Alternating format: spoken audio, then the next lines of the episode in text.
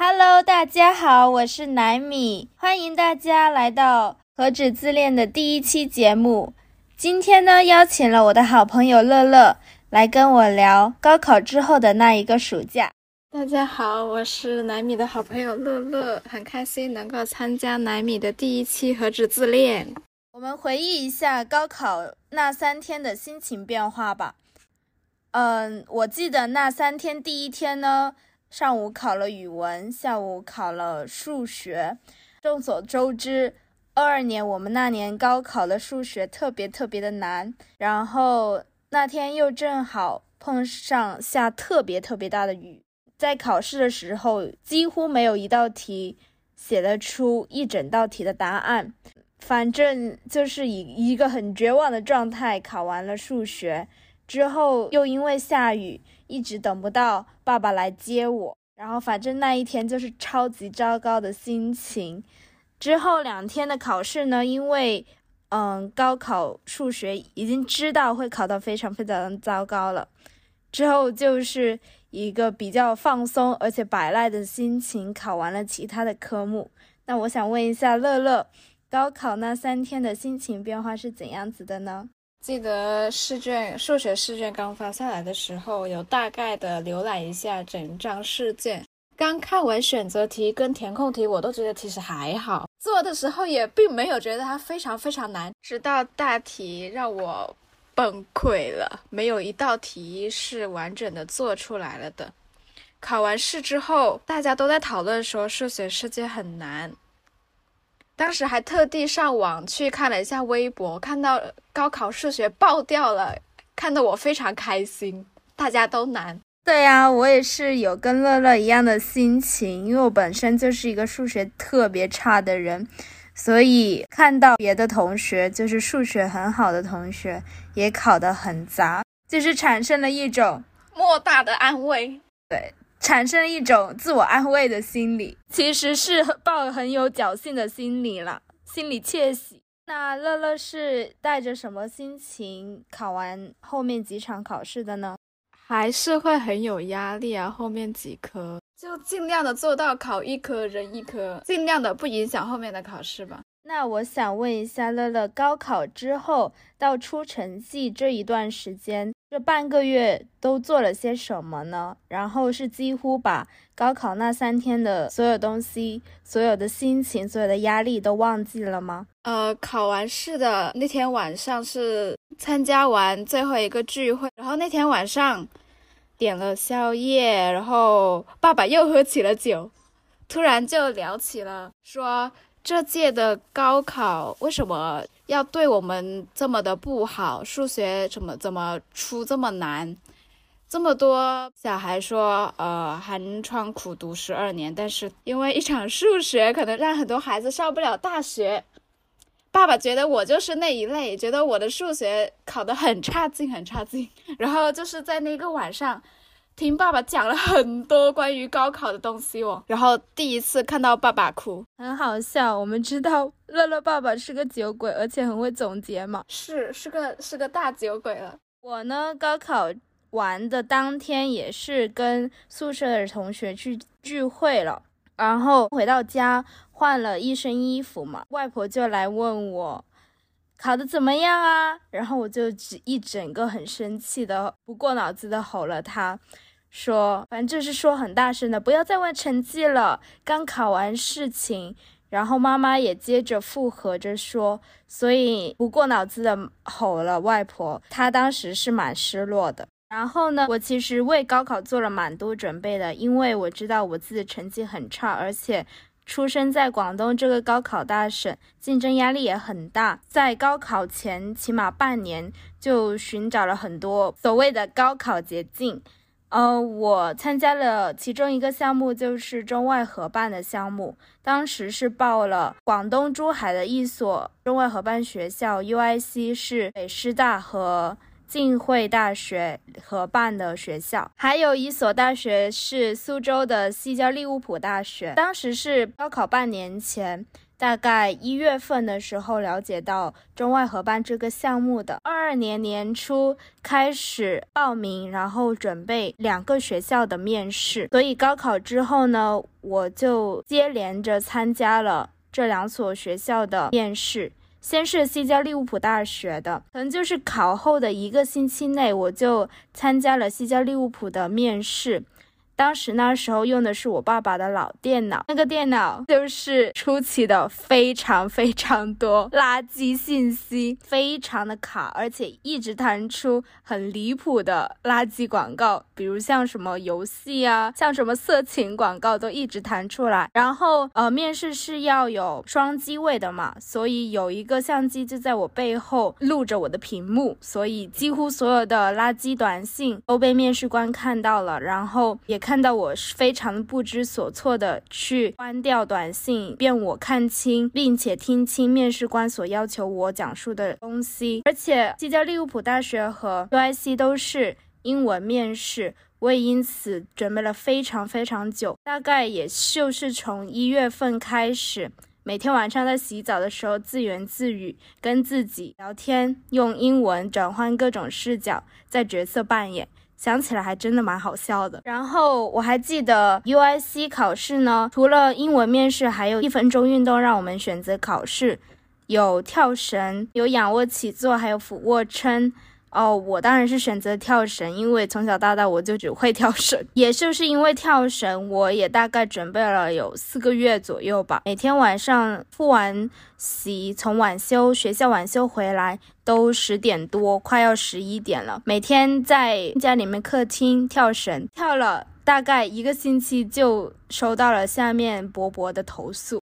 反正我高考之后几乎是忘记了。高考那三天，以及高考高三，或者说一整个高中三年所准备的所有的辛苦也好，压力也好，忘记了，甚至开始有点怀念，嗯，高中三年的生活，因为我确实在高中认识了很多很好的朋友，包括乐乐，所以在高考结束后到出成绩的那一段时间，我几乎是以一个非常充实，并且。带有一丝丝压力度过了那两个星期，所以乐乐在高考后到出成绩的时间做了些什么呢？乐乐在考完试没多久就报了驾校，但是到现在啊，已经成为大学生。下学期，乐乐已经成为大学生半年了，还没有考到驾照，至今还没有拿到驾照。明明报名这么早的，有点天赋在身上的。乐乐讲一下拿驾照的滑铁卢吧。虽然奈米还没有考过驾照呢，乐乐非常的离谱。乐乐在科目一就挂了，听了别人的假话，说科目一根本就不难，乐乐也没有把它放心上，就这么进去考了，结果被打了几巴掌，出来了。但是很棒，科目二是一次性过的。乐乐科目一考了多少遍？两次啦，都不好意思考第三次哦。所以，呃，出成绩当天，爸爸妈妈是怎样的心情呢？那天是怎样度过的呢？那个下午是一家人都紧张的要死，我妈紧张到跟我说，让我别跟他讲话，他心烦的很。爸爸一直安慰我，哦，他说没事，有书读的，分都还没出来，我就很怕自己没书读。他就一直安慰我说：“没事的，有书读。”我呢，那一天出成绩的那中午，就是妈妈陪着我，爸爸就是相当于一个透明人。我爸爸也是经常在家里面就充当一个透明爸爸的角色。妈妈陪着我，呃，一直在等成绩，因为我不知道其他省的状况是怎样，反正我们广东的状况呢，就是既有手机彩电。发来的高考成绩，也可以在微信公众号里面去输入自己的各项信息去查找。妈妈就陪我一直等着那个彩信，因为成绩好的学生是比成绩差的学生先收到。短信的，所以一直都没有等到我的信息。我觉得我肯定砸了，妈妈也没有任何一句话说。反正我是觉得家里的气氛是蛮尴尬的。然后那天中午终于收到信息之后呢，我考了，反正是一个意想得到，但是比较差的分数吧。自己是对自己非常失望的，但是妈妈那时候在安慰我说：“没关系，已经很棒了。”然后三年辛苦了，就是这之类的话。然后也就是因就是那一天中午，可能心情波动了两个小时吧，之后也没有多大的反应了。我记得是这样子的，所以那天中午出成绩了之后，乐乐对于自己所得到的成绩，想要填报的学校是怎样子的呢？是通过自己填报，还是呃家人意见，或者是寻求机构的帮助？我是自己填的，爸妈也没有给我意见，他们根本就不懂这些，他们怕他们的一些决定，他们选的一些东西是我以后我不喜欢、不感兴趣，所以他们也不敢给我提建议。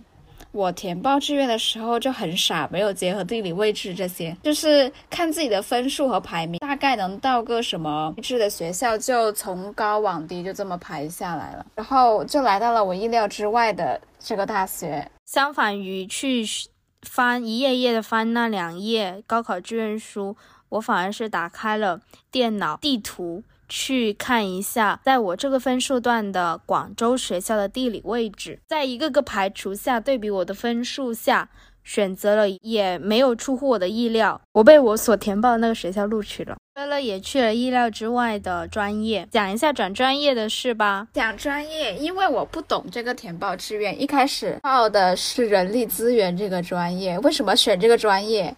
因为我不想再学理科了，我觉得我读不懂理科，读不了，这个脑子不太行，应付不来理科，我就去问了姐姐哥哥，说哪些专业比较文呐？我要去学那些专业。然后姐姐就跟我讲了一些比较文的专业，然后还说了什么什么管理啊，什么什么管理这些专业，可能就比较的万金油。我当时不懂什么叫万金油，我以为是。这个专业什么都会，后来我才知道万金油是什么人都能够学这个东西，以后都能够从事这方面的工作，所以我就乱填了这些专业。后来快要上学了，才意识到好像不太喜欢人力资源这个东西，也不懂，我就决定要在开学的时候转专业，转了一个现在非常多人选的汉语言专业。所以在成为大学生的半年之后。我们两个的现在的状况是怎样呢？我先说，从大学里面休学了，成为开始起了自己的 gap year，然后开始准备要留学。五月份的时候呢，重新回到 studio 里面去准备艺术留学的作品集。这件事情呢，其实乐乐是在今年年初才。得知的二月份一次出去玩的时候，南米才告诉我，他那个时候还还在犹豫该不该告诉我的。那天乐乐哭得稀里哗啦的，乐乐在一个意大利面餐馆里面哭得稀里哗啦。所以乐乐那时候的心情是怎样子的？是觉得南米要离开了他，很久不能再见到面了。我一直以为南米在机构里就是学一下画画呀。学设计只是体验一下，提前适应这种工作的感觉。谁知道人家在那里准备留学呀？就是觉得以后见奶米好困难。所以在成为大学生的半年之后，我们两个现在的现状是怎样呢？乐乐对于现在的学校是满意还是失望呢？我对学校是失望的，这个学校太山了。本来我就是来自山里的小朋友，结果来到了更山的地方。我这里依偎在高速公路旁，在一个镇上面，镇上面的一个工厂吧，还经常排放一些很臭的气体。而且乐乐非常失望于周边的建设，在周末的时候比较少呃娱乐活动。那对于现在的课程的感受是怎样子呢？而且对于未来。是准备什么打算呢？是想要读考研，还是有更多像考公务员？或者出国留学的打算。现在的课程比上个学期要忙一些，但是我觉得这些课挺没有意思的，很没有意义。很多水课并不能够让我学习到什么内容啊！我一直都是个无头苍蝇。高中的时候也是，别人说你要有以后的什么人生规划啊，我到现在也没有，我也不清楚我以后要干什么。南米也是在经历过了半年封校网课体验中。感受到了大学的课程是有点过于枯燥的，而且并没有对我们日常生活或者工作更多的实践积累。可能是从高中过来，对大学的生活有些许的落差，也就是可能是因为我们两个分数太低了，考的学校太烂了。我想这应该可能是根本原因吧。我也觉得是这样子的，我们两个太垃圾了。而且可能小时候那种校园剧看多太多了，大学校园充满了憧憬。对啊，我们想象的校园生活是充满恋爱啊，然后各种社团的活动，但是没想到是为了学分冲破脑袋做一些不有用的东西。我的学校是要晚修加早读，我们以前的朋友。去的学校既然要要求有染头发、妆容或者首饰的要求，就是我们这种分数比较低的人进来的这种学校，好像对纪律方面会管得比较严一点，每天都会说要考勤。那想问一下乐乐，在上了大学以来最大的收获是什么呢？我的收获是什么？朋友变少，接受孤独吗？依旧不愿意参加社团，我好像没有什么太大的收获。我是觉得现在大学里面认识的人好少，朋友变少了，不过讲真心话的人也少了。我也不愿意去参加社团，我觉得社团就是割你韭菜，就是让你内耗，那就是很多麻烦事吧。呃，爱好特长方面也没有，还是一条咸鱼。南米在上了大学之后，最大的收获是收获了一群很好很好的朋友。也不知道是为什么，非常非常的幸运，认识了很多很好的朋友。几乎每一个人虽然说性格各异，对事的态度、做事的方法也不同，但是我们很幸运，都在一个同频的环境里面，也很友好的相处，而且从很多朋友那里学到了很多，而且也变得越来越自信了，越来越能袒露自己的内心，说一些真心话了。我是觉得。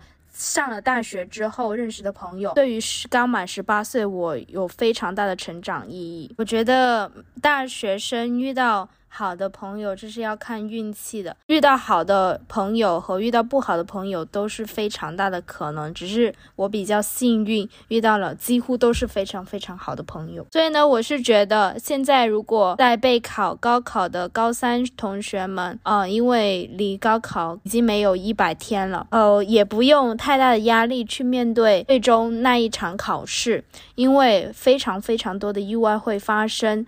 而且这几年题型变化也非常的大，你可能预料不到你的试卷难度会是怎样子。就像我们一样，可能也会手足无措，但是没有关系，这段时间努力过了就可以，也要适当的放松一下心情。因为我记得我们最后几天在。高中时候的时光是非常非常充实且开心的，为高中保留最多美好回忆的时候，记得多拍一点照，多留下一点记忆，多拍一点拍立得吧。所以跟现在的朋同学们好好相处，也不要把关系搞得特别的僵。呃，以后也要多多联系，不然就是上了大学之后，大家有不一样的社交圈、朋友圈。很容易又把高中这一段很好的记忆给遗忘了。不要对大学抱有太大的期待吧，届时是很骨感的。每个人性格不一样。处事方式也不一样，生活作息也不一样，而且会产生很多的矛盾，这都需要我们自己去消化。在大学生活里面，可能会自己的社交圈会变小，但是不要内耗就行了，也不用太过于对自己的绩点啊、呃成绩去焦虑。好啦，这就是我们这一期第一期的何止自恋。这里是艾米，这里是乐乐，拜拜。